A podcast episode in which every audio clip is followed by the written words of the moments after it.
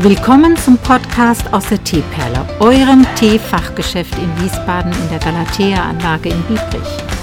Der Podcast für alle Themen aus dem Bereich Tee und Teezubehör. Herzlich willkommen. Hallo Arthur. Ich grüße. Na, wie geht's dir? Oh, gesund wie ein Pferd auf Gesund wie ein Pferd. Schön. ähm, ja, heute Arthur hier, nicht Ute. Ähm, das hat einen Grund. Der Arthur ist da, um mit uns ein bisschen über Eistee zu quatschen. Ähm, dich habe ich ja letztes Jahr ein bisschen süchtig gemacht, ne, mit diesem Gallia-Melonentee. Ja, der, der hat sehr gepeppt und ich warte, ich warte und warte, bis er wieder in eurem, Mhm. wie soll ich sagen, wieder in eurem Laden drin ist zurzeit. Wie Er gesagt, warte ich. Genau, er kommt auch wieder. Es war eigentlich ein Tee, den wir, wenn, wenn du ihn jetzt nicht so gefeiert hättest, hätten wir ihn nicht wieder bestellt, weil er sich tatsächlich sehr schleppend verkauft hat. Ich sage ganz ehrlich, ich verstehe nicht, vielleicht mögen die Leute an sich nicht den Melonengeschmack im flüssigen Format, aber der Pep, der ist gut. Man muss ihn nicht so hart süßen. Genau. Ich weiß nicht, wie, wie bereitest du deinen Eistee eigentlich zu? Erzähl mal. Es kommt drauf an. Manchmal, äh, also erstmal durch den Tee abkühlen lassen. Man macht keinen heißen Tee in den Kühlschrank. Das nicht, der arme Kühlschrank, ja. Äh, natürlich, erstmal kühlt man den Tee ab. Entweder Kühlschrank oder direkt Eiswürfel rein. Und danach kredenzt du entweder noch ein paar Extras, wie zum Beispiel Zitrone, Limone, kennst ja diese. Und dann, wie du süßt. Ich süße es kaum. Einer meiner Brüder mag mehr Honig, der andere die Oldschool-Zucker. Aber der braune natürlich. Genau, da haben wir jetzt auch, habe ich gesehen, habe ich heute abgepackt. Goldorange, eine Kräutermischung mit Stevia-Blättern drin. Der ist riecht- also von Haus aus süß. Äh, Kräutermischung würde ich jetzt nicht so direkt als Eistee empfehlen, geht zwar auch. Aber wenn die Süße, also wenn die Frucht mehr rausholt als die Kräuter an sich, ist der Kräuter ein neuen Beitgeschmack. Und Kräuterkühl ist auch gut. Kennt man doch an diesen Kühlbonbons für den Hals. Ja, genau.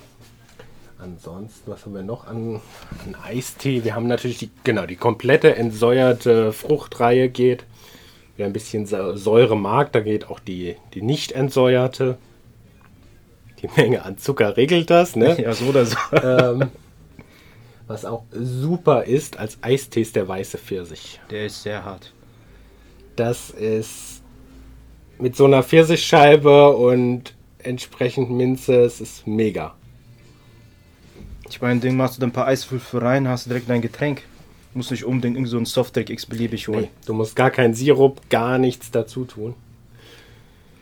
Das hast du ja meistens, dass irgendwelche Sirup noch mit dran beteiligt ist. Leider. Der Zuckerzusatz. Das braucht man bei den ganzen Tees bei uns gar nicht, weil durch die Aromatisierung die Süße da ist. Ist nichts verloren. Genau, die Gallia-Melone kommt auf jeden Fall wieder. Dann schauen wir mal. Ich empfehle sie auf jeden Fall.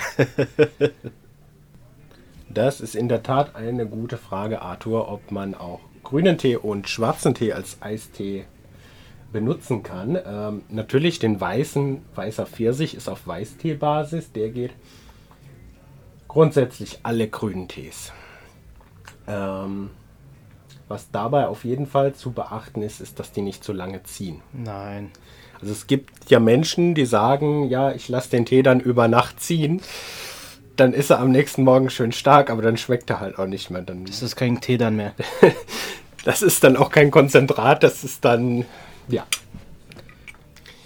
Das ist dabei tatsächlich die, die Kunst, den Tee dann wirklich nur kurz ziehen zu lassen. Eventuell etwas mehr vom Tee zu nehmen. Genau, aber nicht an der Ziehzeit zu schrauben. Nein, ich meine, wozu hat man den Tee? Man kann ja zweimal, wenn nicht sogar, manche Tees sogar dreimal so stark wie die sind. Wenn du die Stärke auf einmal in eine Tasse haben willst, das ver macht den Geschmack, wie soll ich sagen, verfälscht, schwächt.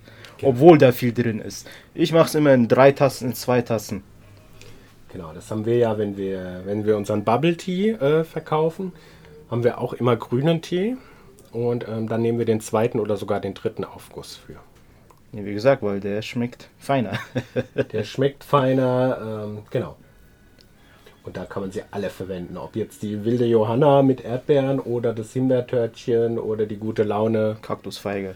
Kaktusfeige, was wir gerade trinken, genau. Da ist Und noch die Schwarztee Pina Colada. Schwarztee Fruchtmischungen sind auch sehr gut. Genau. Wir haben sogar eine, eine ganzjährige Hot and Cold Mischung. Ich weiß gerade nicht auf Schwarz- oder Grüntee-Basis, das sehe ich von hier aus nicht. Ähm, die, wie der Name schon sagt, heiß oder kalt getrunken werden kann. Also der Geschmack wird nicht verfälscht durch Hitze und, Und Kälte. kann man, genau. Da kann man wirklich variieren. Und dann kommen natürlich im Sommer nochmal spezielle Eistee-Mischungen. Was ja ganz aktuell im Trend ist bei den Supermärkten, sind diese Kaltaufgussdinger. Ich weiß nicht, ob du sie schon mal probiert Ich, hast. ich habe nicht probiert, ich habe gesehen, gerochen und wieder zurückgelegt. Ich hatte auch, ich hatte eine Packung gekauft, die müsste auch noch irgendwo hier rumliegen. Die hatte ich mir mit Ute angeschaut, aber auch nur angeschaut. Also Dennis, ich muss dir ehrlich sagen, ich will die Leute ihren Tee nicht schlecht machen, aber wenn ich hier komme und den Tee rieche und wenn ich den dann in der Packung rieche, sage ich dir ganz ehrlich, gestreckt. Wir hatten auch, wir hatten einen Beutel sogar aufgeschnitten und uns ähm, das Innere angeguckt. Das war eine Katastrophe vor allem. Wir haben eine gewisse Qualität, wir haben teilweise Biozertifizierung und wissen, wo kommen unsere Hagebuttenschalen her. Ihr steht hinter eurem Tee. Und da schneidest du einen Beutel auf, den du in kaltes Wasser hängen sollst, der also. Und der ist nicht biozertifiziert. lass mich raten, 10% da, 90% Füllmenge. Genau. Typisch. Ja, dann hat das am Ende noch nicht mal mehr geschmeckt. Naja, aber ich sage so, Tee ist vielfältig, wie gesagt. Ob heiß oder kalt, Winter wäre es eher mag heiß, ob es im Sommer mehr mag heiß, aber du kannst beides was davon haben.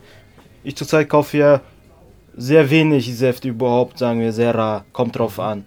Sonst immer den Tee schön in die Kanne, abkühlen lassen, dann eventuell in den Kühlschrank oder wie gesagt mit der Eiswürfel. Da hast du einen schönen kalten Tee. Ob zu Fleisch, zu Fisch, zu Gemüse, alles Mhm. da. So, was haben wir denn noch, Arthur? Wie bereitest du den Tee eigentlich zu? Hast du lieber Filtertüten oder klassisches Tee-Ei? Äh, ich habe diverse. Ich habe Tee-Eier, Teefilter, weil bei mir zu Hause wird manche trinken eher den Filter, Oldschool eben, aber ich mag es eher mit dem kleinen Sieb, weil er ist handlicher und wie soll ich sagen, wenn ich den zweiten Aufguss vorbereite, kann ich ihn dann direkt in die Zweitass rüber machen, weil ich mag es nicht mit dem Teebeutel, wenn er dann trocken wird, wenn du ihn dann liegen lässt, weißt, dann sieht er etwas unappetitlich aus, aber so ist auf jeden Fall auch der Geschmack. Ich muss ehrlich zugeben, der Geschmack ist auch dann anders. Ja, dann wären wir soweit durch, Arthur. Hat, mich mich gefreut, gefreut. dass du da warst. genau.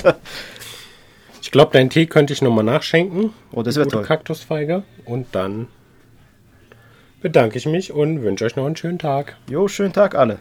Das war's für heute aus der Teeperle mit den Themen Tee und der ganzen Welt. Wenn du Fragen hast oder Anregungen irgendwelcher Art, kontaktiere uns auf Instagram.